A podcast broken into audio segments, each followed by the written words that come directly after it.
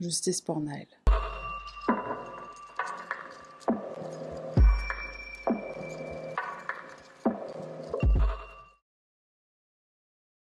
Salutations mon cher panda, moi c'est Sarah.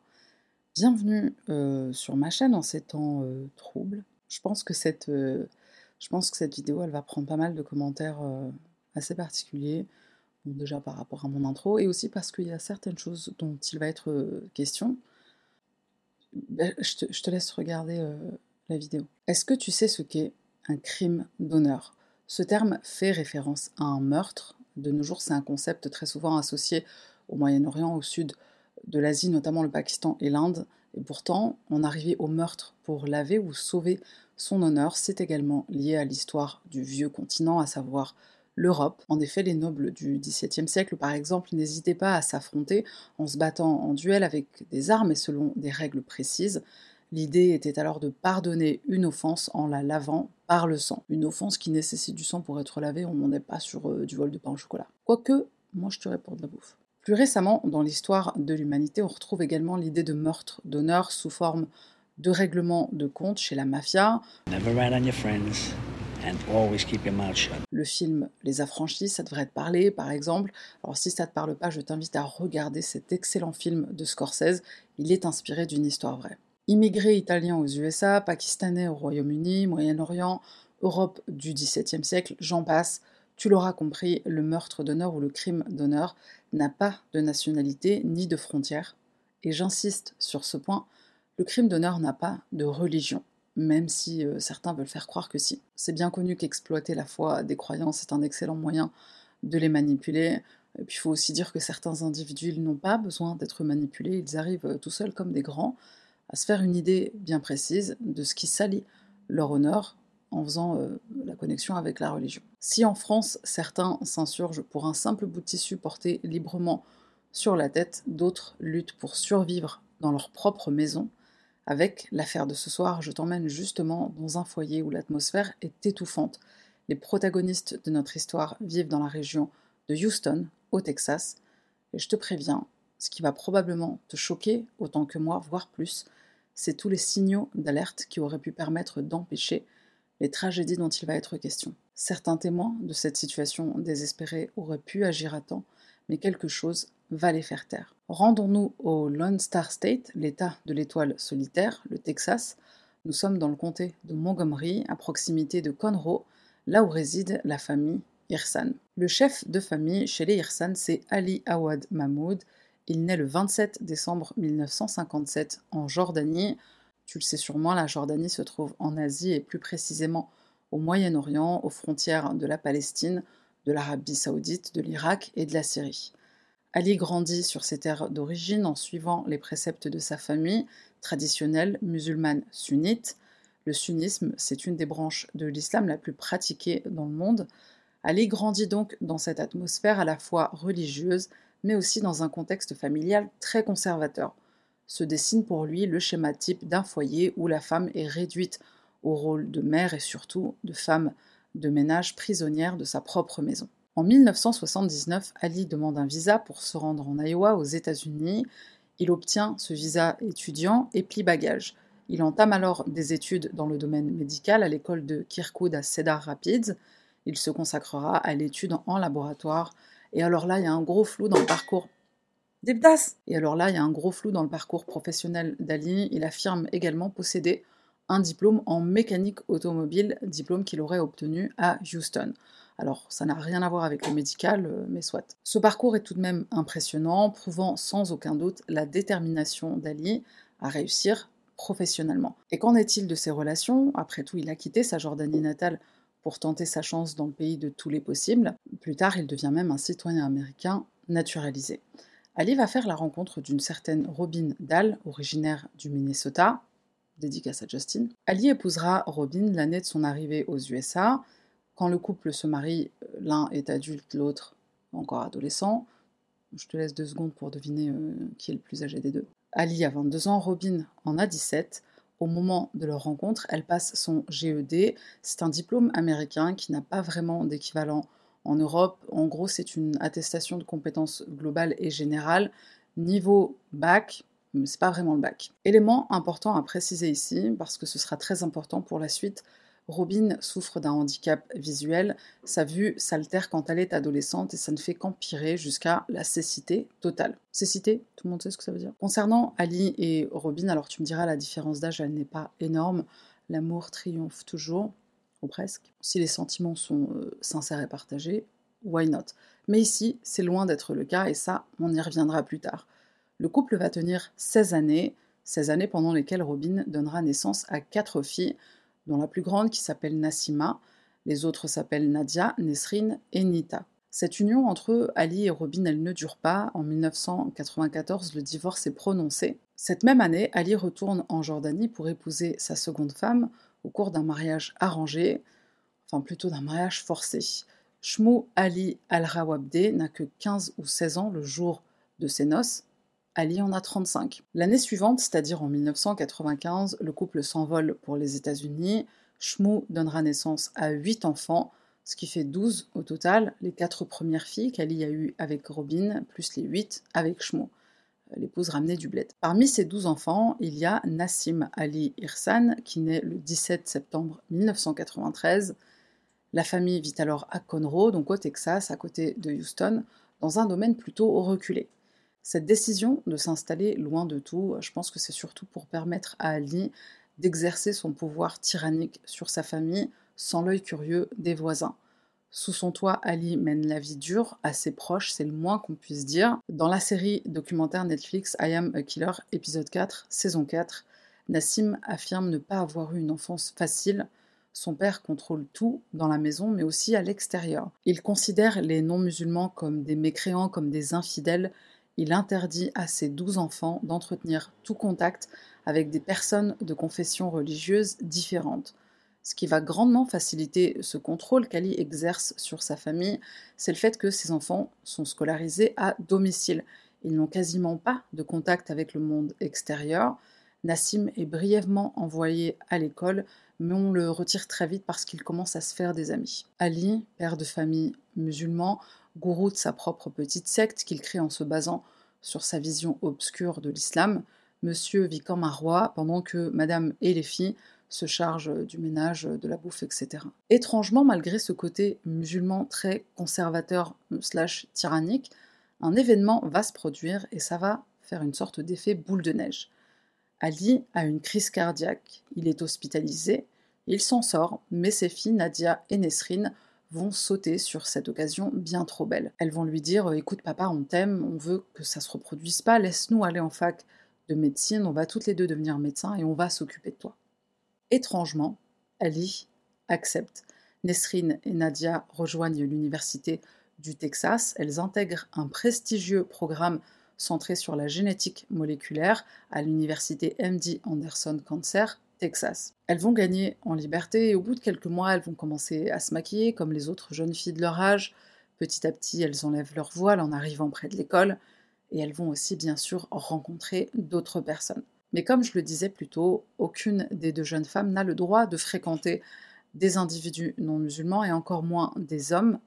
Comme leur père est du genre très inquisiteur, il surveille de près les moindres faits et gestes de ses filles ça ne va pas empêcher les deux sœurs de rencontrer les frères jumeaux Coty et Cory Beavers.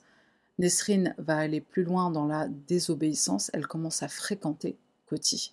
Et le problème de cet amour naissant entre Coty et Nesrine, c'est que tu l'auras deviné, Coty est chrétien. Je suis obligée de faire une parenthèse ici sur le mariage interreligieux en islam. Alors si c'est pas quelque chose qui t'intéresse, tu peux zapper.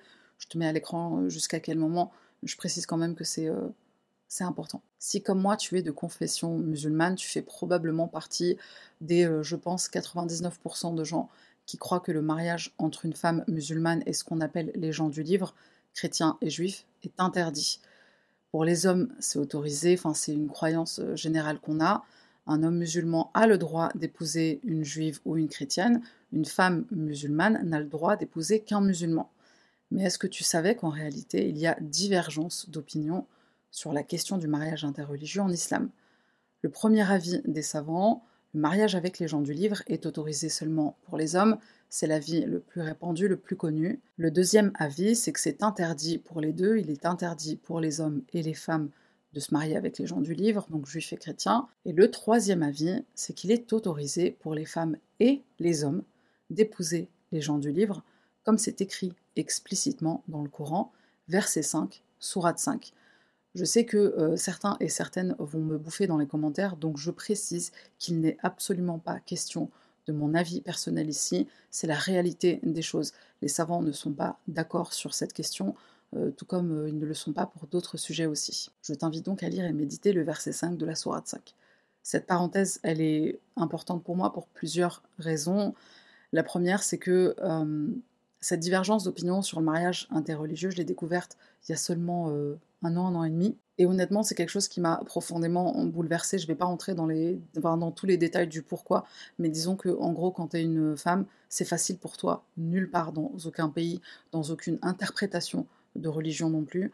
Euh, là où l'islam est venu euh, libérer la femme, c'est les, hommes qui sont venus nous, euh, enfin, nous museler, en quelque sorte, nous imposer des règles qui, en se servant de la religion, comme ça a été le cas pour, pour tout et depuis toujours. C'est quelque chose qui m'a personnellement fait vraiment mal parce que, encore une fois, ça entre dans la lignée de se servir de la parole de Dieu pour manipuler euh, les croyants. Et euh, je vais m'arrêter là, parce que je pense que euh, c'est déjà beaucoup. On ferme la parenthèse sur le mariage interreligieux en islam. Alors, du coup, on revient à Koti et Nesrine. Alors d'après le reporter Brian Rogers, les deux jeunes gens tombent follement amoureux l'un de l'autre et c'est quelque chose que tout le monde peut percevoir, pour reprendre les mots de Brian. Nesrine, elle tombe amoureuse de Koti, et Nadia, de son côté, elle tombe amoureuse de Cory, le frère jumeau. Mais ces sentiments, ils ne sont pas réciproques. Nadia, elle devient alors jalouse de sa sœur, et elle revient petit à petit aux valeurs familiales.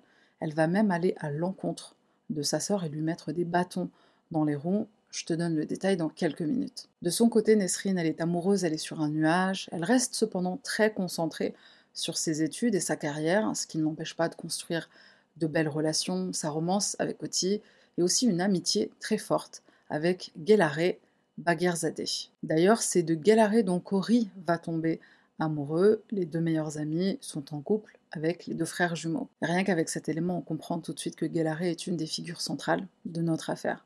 Alors, qui est Gelare Bagherzadeh, la meilleure amie de Nesrine? Cette défenseuse des droits humains grandit à Téhéran, capitale de l'Iran. Féministe, jeune femme libre, elle est considérée par ses amis comme une optimiste née.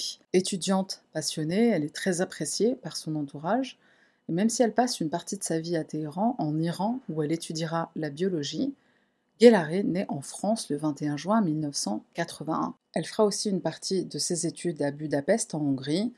On l'aura compris, Gelare est issue d'un milieu plutôt aisé, elle va beaucoup voyager, ce qui va sûrement contribuer à son ouverture d'esprit. Lorsque les parents de la jeune femme s'installent à Houston, au Texas, elle décide de les rejoindre. Elle s'inscrit au même programme que Nesrine, qui deviendra sa meilleure amie, c'est comme ça qu'elle se rencontre. Et ce qui différencie Gelare des autres étudiants, c'est sans doute son attachement fondamental à la liberté humaine et son activisme assumé. Elle fonde l'organisation SABS Houston qui lutte pour les droits des individus, surtout des femmes, en Iran. Sur NBC, divers témoignages des proches de Gelare brossent un portrait élogieux de sa personne. La jeune femme a une forte personnalité, elle accepte les gens tels qu'ils sont, elle veut aider les autres, dit sa mère. D'ailleurs, cette dernière la soutient à 100% dans cette voie militante, elle l'encourage à faire ce qu'elle veut, tout comme son papa. On revient maintenant à Nesrine. En mai 2011, Shmou, la belle-mère de Nesrine, va fouiller dans son téléphone. Dans le téléphone, de Nesrine. Elle découvre le poteau rose, email, SMS, messages vocaux explicites entre Nesrine et Coty. Il est impossible pour la jeune femme de vivre sa relation pleinement avec sa belle-mère qui la surveille, son père qui contrôle ses moindres faits et gestes. Une seule solution semble envisageable, prendre la fuite. Shmou, sa belle-mère, et aussi Nadia, sa propre sœur, vont tenter de la retenir. Mais Nesrine va user d'une ruse. Elle dit vouloir prendre une douche et elle en profite pour prendre la fuite en sautant par la fenêtre de la salle de bain. Elle en est à un point où elle craint pour sa vie, consciente que son géniteur pourrait mettre à exécution les menaces de mort proférées un milliard de fois, même à l'encontre de sa propre fille, au cas où elle fréquenterait un homme non musulman, la jeune femme rejoint la maison des Beavers, la famille de son petit ami. On est alors au mois de juin, Elle se présente chez eux avec seulement les vêtements qu'elle a sur le dos. Shirley, la mère de Coty et Cory, l'autorise à rester chez eux. Et là où tu te dis, euh, bah, Nesrine est hors de danger, euh, malheureusement non, sinon on ne serait pas là ce soir. La pauvre jeune femme est constamment sous pression, et même si elle obtient une ordonnance de protection interdisant à son père de l'approcher ou de la contacter, elle reste effrayée, elle est apeurée, à tel point qu'elle n'assistera même pas à la cérémonie de remise des diplômes de sa promotion. Alors toi comme moi, on a regardé suffisamment de films américains pour savoir que c'est un événement extrêmement important dans la vie d'un étudiant. Nesrine doit y renoncer pour des raisons de sécurité. Rapidement, les membres de la famille Beavers vont commencer à recevoir des appels incessants, ils sont même harcelés, ils peuvent constamment voir des véhicules passer lentement devant leur maison, se garer à proximité pendant des heures, puis repartir. À un moment donné, Ali va même distribuer des tracts aux voisins des Beavers avec une photo de Coty, et sur ce tract, il demande des informations à son sujet contre une récompense. Tous les membres de la famille Beavers vont être aussi victimes de dysfonctionnements avec leur voiture, pneus crevés et autres problèmes mécaniques. Tous les éléments pointent vers une traque, un cas de stalking sévère qui pourrait bien dégénérer. Et pour couronner le tout, Nesrine se convertit au christianisme. Elle épouse Coty l'été 2012. Elle prend son nom de famille, elle s'appelle maintenant Nesrine Beavers. Et autre chose que tu ne sais peut-être pas concernant l'islam quant au changement de nom, en islam, la femme ne prend pas le nom de famille de son mari, c'est interdit. C'est pas euh, juste euh, pas recommandé ou euh, pas conseillé, c'est une pratique interdite qui est devenue courante en Afrique. cette pratique, elle nous vient du colon européen. Surat 33, verset 5. Le mariage de Nesrine et Coty sera célébré dans la plus stricte intimité afin d'empêcher tout incident. Ils ne font qu'une cérémonie civile au tribunal. C'est un peu l'équivalent de la mairie en France. Précision importante pour euh, les USA, le fonctionnement, c'est pas du tout le même qu'en France. Alors chez nous, quand on dit euh, mairie ou union civile, ça veut dire bah, rendre le mariage reconnu par l'État. Aux USA, en général, les gens se marient bah, à l'église, à la mosquée, à la synagogue. En gros, il n'y a pas besoin de faire de mairie puisque l'union religieuse, elle est reconnue par l'État. Donc pour les Américains, faire un mariage à la mairie ou plutôt au tribunal, puisque chez eux ils font ça au tribunal, en réalité c'est souvent synonyme de euh, faire ça euh, très vite, histoire de l'avoir sur papier, quoi, pas de robe blanche, pas de fête, etc. Donc c'est comme ça que Nesrine et Coty se marient, sans fête, sans strass, euh, sans paillettes et sans champagne, pour des raisons de sécurité. Le couple emménage ensemble dans un appartement situé dans le comté d'Aris. Ils choisissent une résidence sécurisée un appartement au troisième étage pour éviter toute intrusion.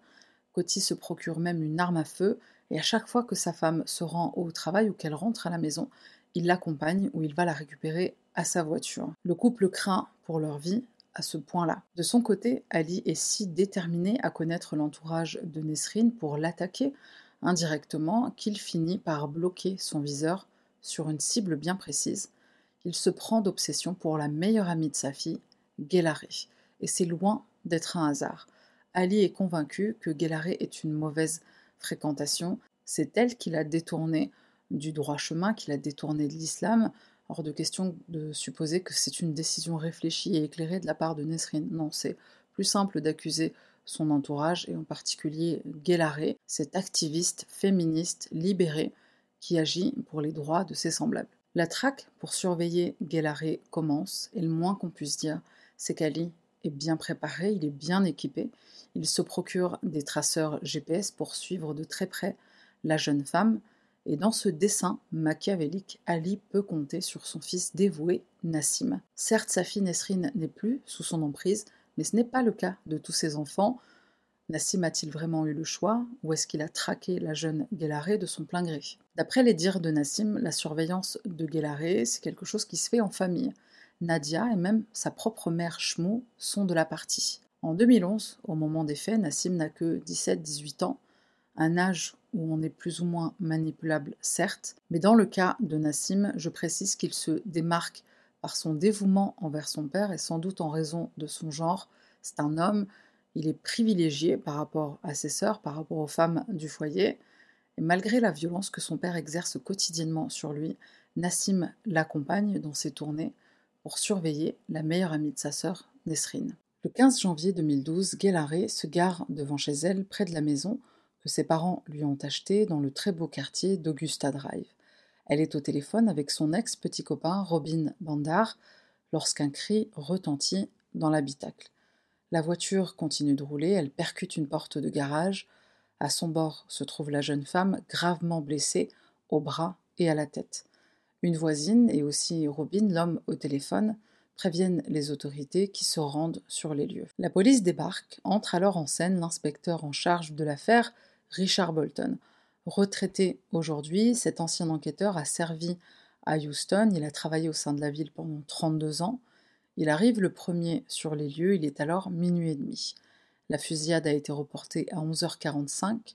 Ce qu'il constate, c'est que depuis le côté passager, quelqu'un a tiré sur la conductrice. L'inspecteur en a certes sous la ceinture, mais il déclarera plus tard avoir été très choqué par cette affaire, affaire qui va provoquer un véritable scandale dans ce quartier pourtant résidentiel et réputé pour son calme. Malheureusement, la pauvre Guélaré succombera à ses blessures, une quantité importante de sang est retrouvée au sol et aussi dans le véhicule. L'enquête révélera qu'une arme à feu de calibre 38 a servi au meurtre. Au total, trois coups ont été tirés. La police de Houston promet une récompense de 200 000 dollars à toute personne qui aiderait à mettre la main sur le ou les coupables. Dix mois vont s'écouler, la police n'a toujours pas de piste. La procédure médico-légale ne donne rien de probant, mais un nouvel élément, tout aussi atroce que celui-ci, va se produire. Le 12 novembre 2012, Nesrine contacte les services d'urgence. Elle est dans tous ses états. Des individus se sont introduits chez elle. Elle retrouve son mari, le corps criblé de balles. Elle le secoue, elle tente de le réveiller, mais en le touchant, elle se rend compte qu'il est froid. Elle comprend qu'il est mort, elle se met à hurler, puis elle appelle les services d'urgence. Je viens de rentrer, crie-t-elle, mon mari est par terre, on lui a tiré dessus, à la tête ou à la poitrine. Faites quelque chose, s'il vous plaît. Je l'aime, hurle-t-elle. Pourquoi Dieu m'a fait ça? J'ai envie de mourir. Pourquoi ils ont fait ça? Pourquoi ils ont fait ça? Son mari, Coty Beavers, a succombé à plusieurs coups de feu. Le FBI ouvre une enquête et alors qu'au départ on pense le meurtre de Guélaré commis au hasard, une tentative de vol de voiture qui a peut-être mal tourné, on se rend compte, après la mort de Coty, qu'une personne lie ces deux victimes, Nesrine Irsan Beavers. La division FBI de Houston prend le relais, avec entre autres l'agent Carlos Acosta, personnage important dans cette affaire. Nesrine va être interrogée par les détectives du comté de Harris. Spontanément, bien sûr, elle accuse son propre père d'être coupable. Elle le sait, capable de telles atrocités. Et à l'initiative de la police, Nesrine téléphone à son père. Le but est de lui tendre un piège, l'énerver au point qu'il avoue ce qu'il a fait. Malheureusement pour le FBI, le stratagème ne fonctionne pas. Nesrine s'emporte. Elle hurle toute sa rage contre son père qui lui a tout pris. À cette période, la jeune femme est doublement endeuillée et donc fragile. Avant d'avancer plus loin dans l'enquête, revenons à Coty et aux mots poignants de son jumeau Cory qui s'exprimera au sujet de son assassinat. En grandissant, Coty était bien plus qu'un frère, c'était mon meilleur ami, dira-t-il. On était en compétition constante dans tout ce qu'on faisait, on construisait des châteaux dans les bois, des lampes magiques avec des coussins de canapé, on échappait à des dinosaures. Peu importe à quel point on pouvait être en colère l'un contre l'autre, il était toujours là pour moi. Coty était passionné par ses centres d'intérêt, notamment l'astronomie, la politique, les théories du complot et les extraterrestres, ajoutera Cory. J'ai rencontré Nesrine lors de ma première année à l'université et c'est peu de temps après lui avoir présenté Coty qu'ils sont tombés amoureux. Ils s'appelaient l'un l'autre Bouboubert ou Cocobert, et j'ai fini par l'aimer comme ma petite sœur, elle et ses compétences en pâtisserie. Elle était parfaite pour mon frère et il était parfait pour elle. J'ai été rappelée deux fois cette année par la mort de Galaré et par la mort de mon frère que nos corps ne sont pas invincibles, mais que nos âmes durent éternellement. Fin de citation. Après le témoignage de Nesrine auprès de la police, dans lequel elle assure que son père est derrière la mort de Guélaré et de Coty, les agents du bureau du shérif de Harris peuvent entamer une perquisition neuf jours après le second meurtre.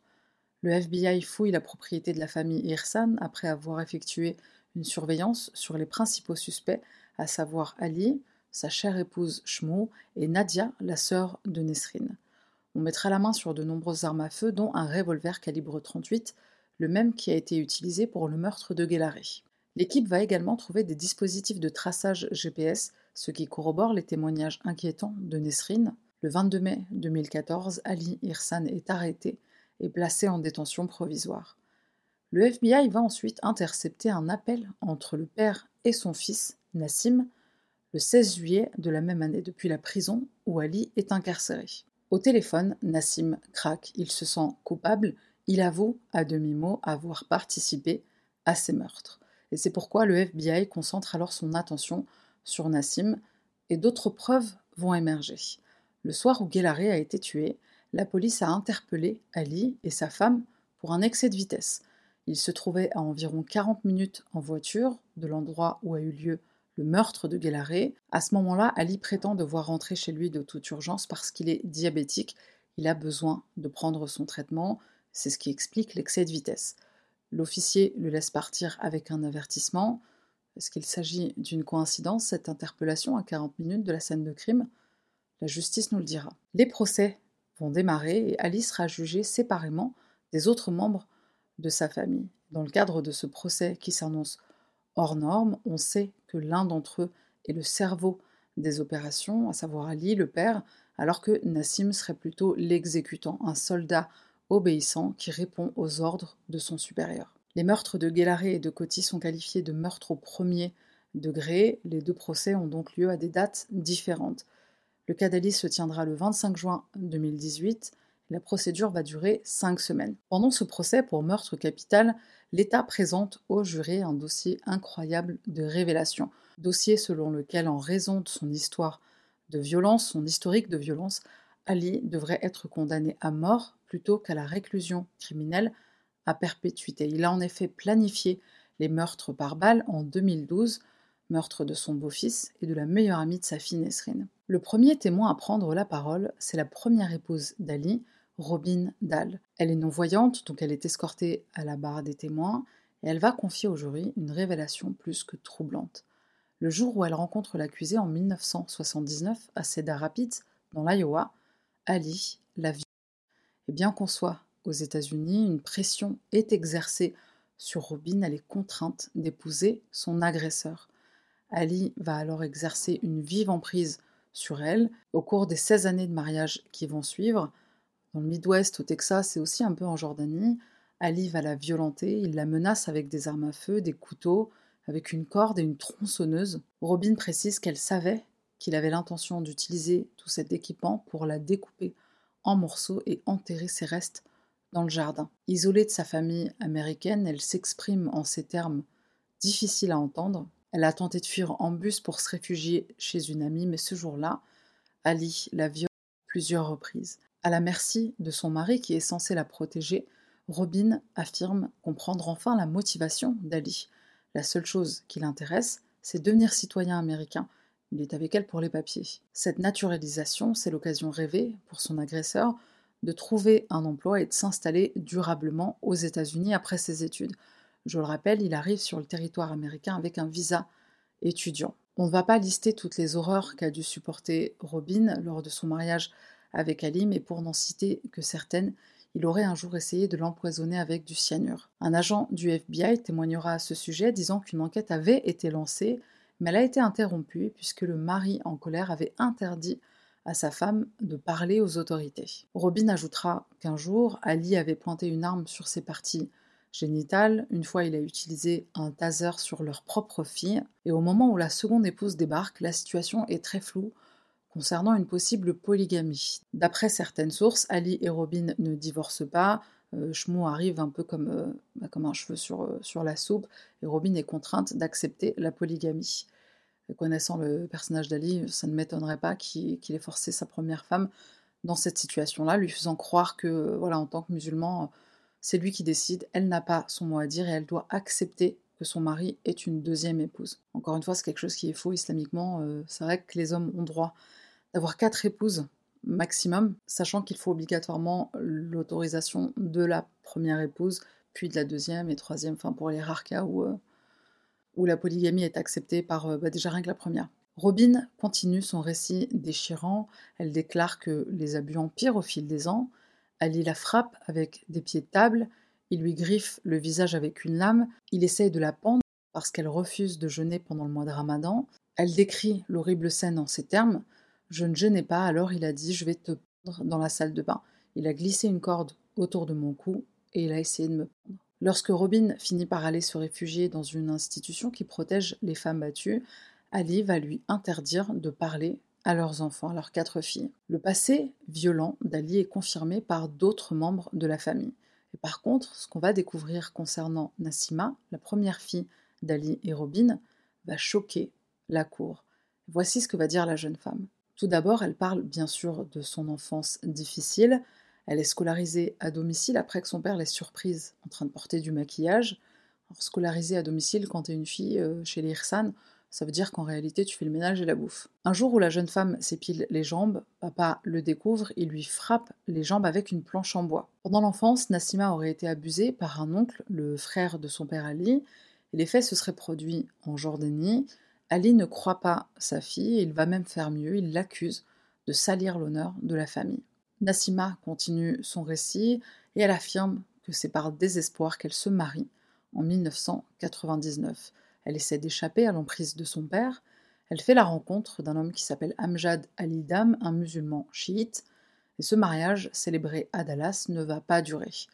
Ali est furieux que sa fille ait épousé un chiite.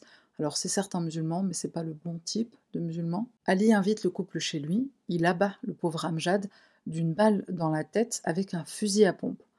Ali invoquera la légitime défense et étrangement, il arrive à tromper la justice. On croit à sa version des faits, il n'est donc pas inquiété, et Nassima à ce moment-là sera envoyée en Jordanie où elle épousera un autre homme.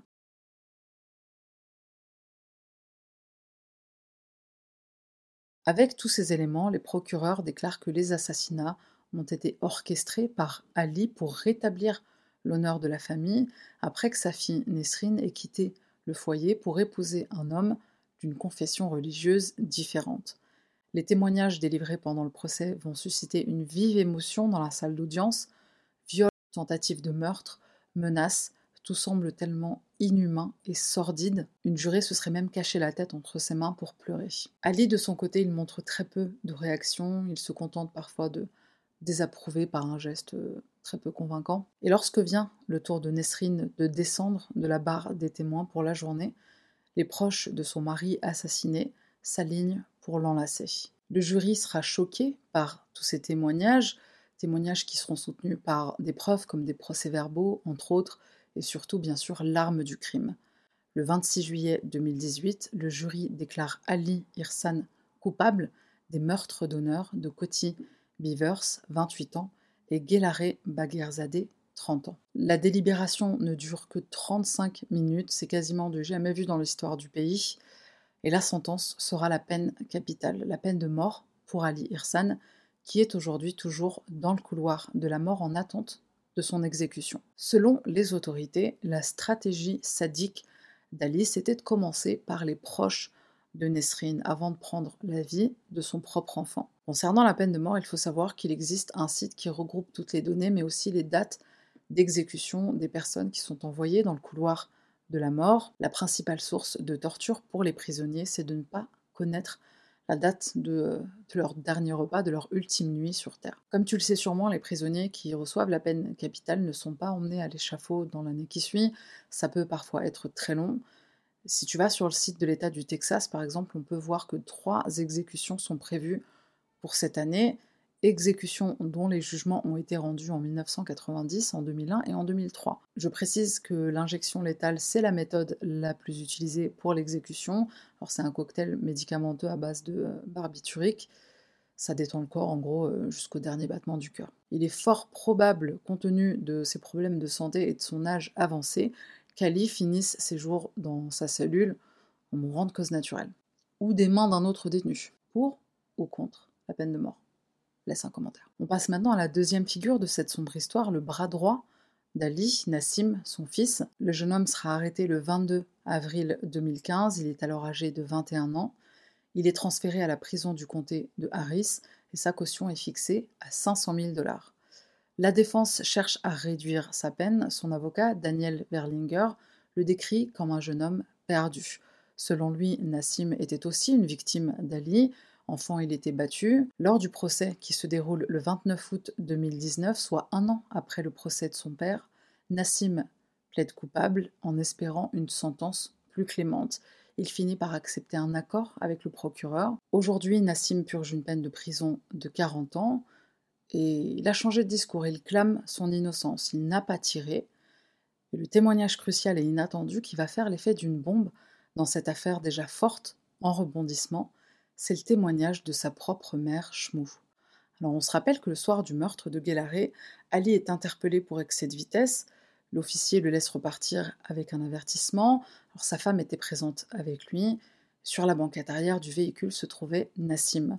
Et Shmou déclare que son fils n'a pas seulement aidé son père à surveiller les deux futures victimes, il était présent le soir du meurtre de Guélaré et c'est lui qui a appuyé sur la détente. Quant au meurtre de Coty, voici ce qu'il s'est passé.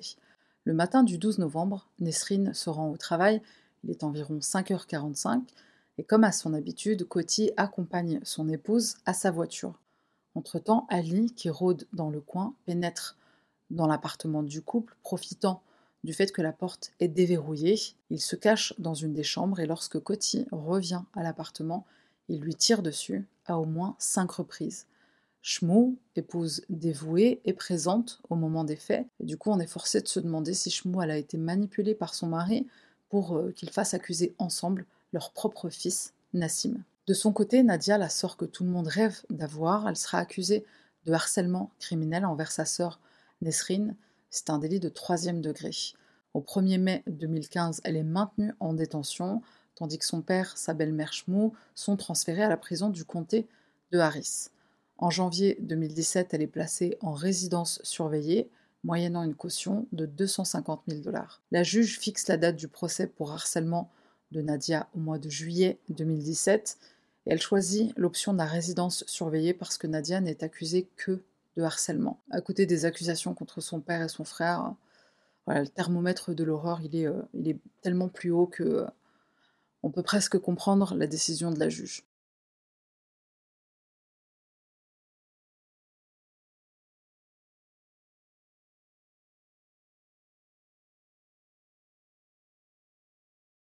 Aujourd'hui, Nassim est enfermé à l'unité John B. Connally au Texas. À ce jour, il a passé six ans de sa vie en prison sur les 40 qu'il doit purger au total. Il aura le droit à la liberté conditionnelle en 2035. Pour sa pauvre sœur Nesrine, la sentence rendue concernant ses proches a été une source de libération. La jeune femme déclare ne pas pouvoir dormir sans faire de cauchemars. J'ai grandi avec ce meurtrier et j'étais terrifiée par lui, dit-elle. Il n'y a nulle part où t'enfuir, tu es prisonnière, prisonnière de ta propre vie. Aujourd'hui, Nesrine vit dans un endroit tenu secret, un lieu caché, aux États-Unis, afin de garantir sa propre sécurité. Pour clôturer cette euh, vidéo de la manière la plus euh, respectueuse possible, j'aimerais qu'elle s'achève par un hommage aux victimes. Voici un extrait du discours de la mère de Coty, Shirley. C'est un discours qu'elle a donné pendant le procès. À un moment donné, nous étions une famille américaine ordinaire.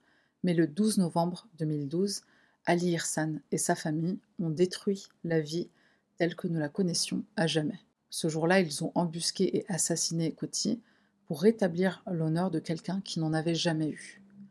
Depuis ce jour, les choses ont changé pour nous tous. J'ai abandonné la maison où j'avais vécu avec Coty et Cory pendant cinq ans, car il n'était plus sûr d'y rester. J'ai été contrainte de prendre ma retraite anticipée de mon emploi de 15 ans. On nous a demandé si nous étions en colère. La colère est une chose avec laquelle nous devons composer, mais nous avons pris la décision de ne pas la laisser nous consumer. Edmund Burke a dit La seule chose nécessaire au triomphe du mal est que les hommes bons ne fassent rien. La perte de Coty nous a motivés à rejoindre d'autres personnes pour sensibiliser à ce type de crime et aider d'autres jeunes femmes qui vivent dans la peur de la violence d'honneur. Nous nous engageons à soutenir des organisations telles que la Fondation AHA dans leurs efforts pour aider ces jeunes femmes. Fin de citation. Pour rétablir l'honneur de quelqu'un qui n'en a jamais eu.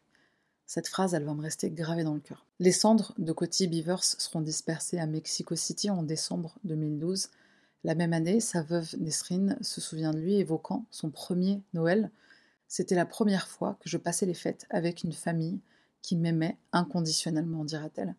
Coty s'est assuré que ce soit un Noël incroyable avec tous les cadeaux, mais pour dire la vérité, il était le meilleur cadeau de tous.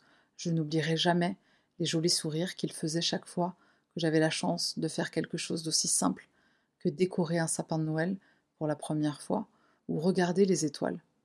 Cette photo, comme tant d'autres, me donne envie de le serrer dans mes bras et entendre sa voix à nouveau.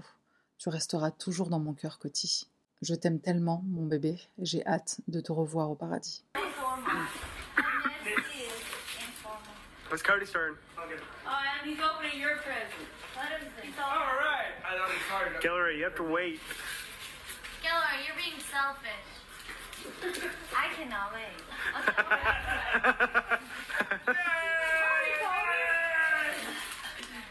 what is it? This one, This one? this one,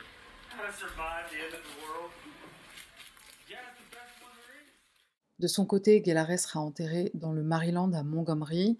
Sur un monument couleur bronze, on peut lire les mots suivants Tu as rempli nos cœurs d'amour. Celle qui se décrivait comme la voix de la jeunesse en Iran a également fait l'objet d'une conférence à Houston en janvier 2013. Une voix pour la paix et la justice. Une voix réduite au silence trop tôt. Après cette tragédie, les parents de Guélaré quittent leur domicile au Texas.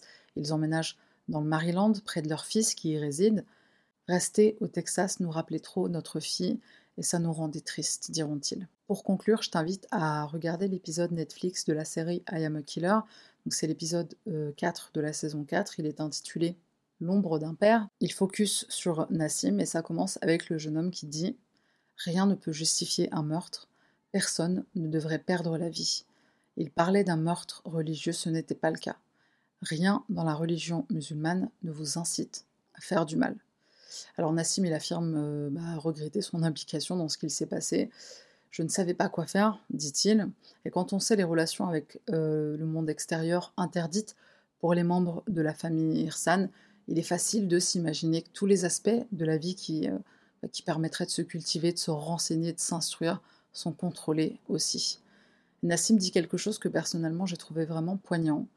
Il dit que leur père les a élevés non pas religieusement, mais avec sa vision de l'islam, celle avec laquelle il a lui-même grandi en Jordanie et qui est fortement influencée par la culture et pas par la religion. Alors on l'aura compris, c'est pour ça que dans certaines régions du monde on trouve des meurtres d'honneur, des crimes d'honneur, mais pas ailleurs, malgré qu'il y ait la religion en commun. Et Nassim va confirmer la particularité de ces crimes d'honneur, ils sont différents de ce qu'on voit habituellement. Ali considère son honneur souillé non pas par sa fille Nesrine, mais par Guélaré, sa meilleure amie, qui a perverti Nesrine, par Coty, qui l'a converti au christianisme. Et certains pensent que si Ali ne s'était pas fait arrêter, au moment où il s'est fait arrêter, il aurait fini par tuer Nesrine. Nesrine était la prochaine victime. Alors personnellement, je pense qu'Ali, il a déjà tiré une très grande satisfaction à savoir sa fille seule et dépourvue de l'amour des deux personnes qu'elle aimait le plus au monde, sa meilleure amie, Guélaré, bien sûr l'homme de sa vie, Coty. Ça fait beaucoup de choses euh, dans cette vidéo qui sont euh, lourdes de conséquences, on va dire.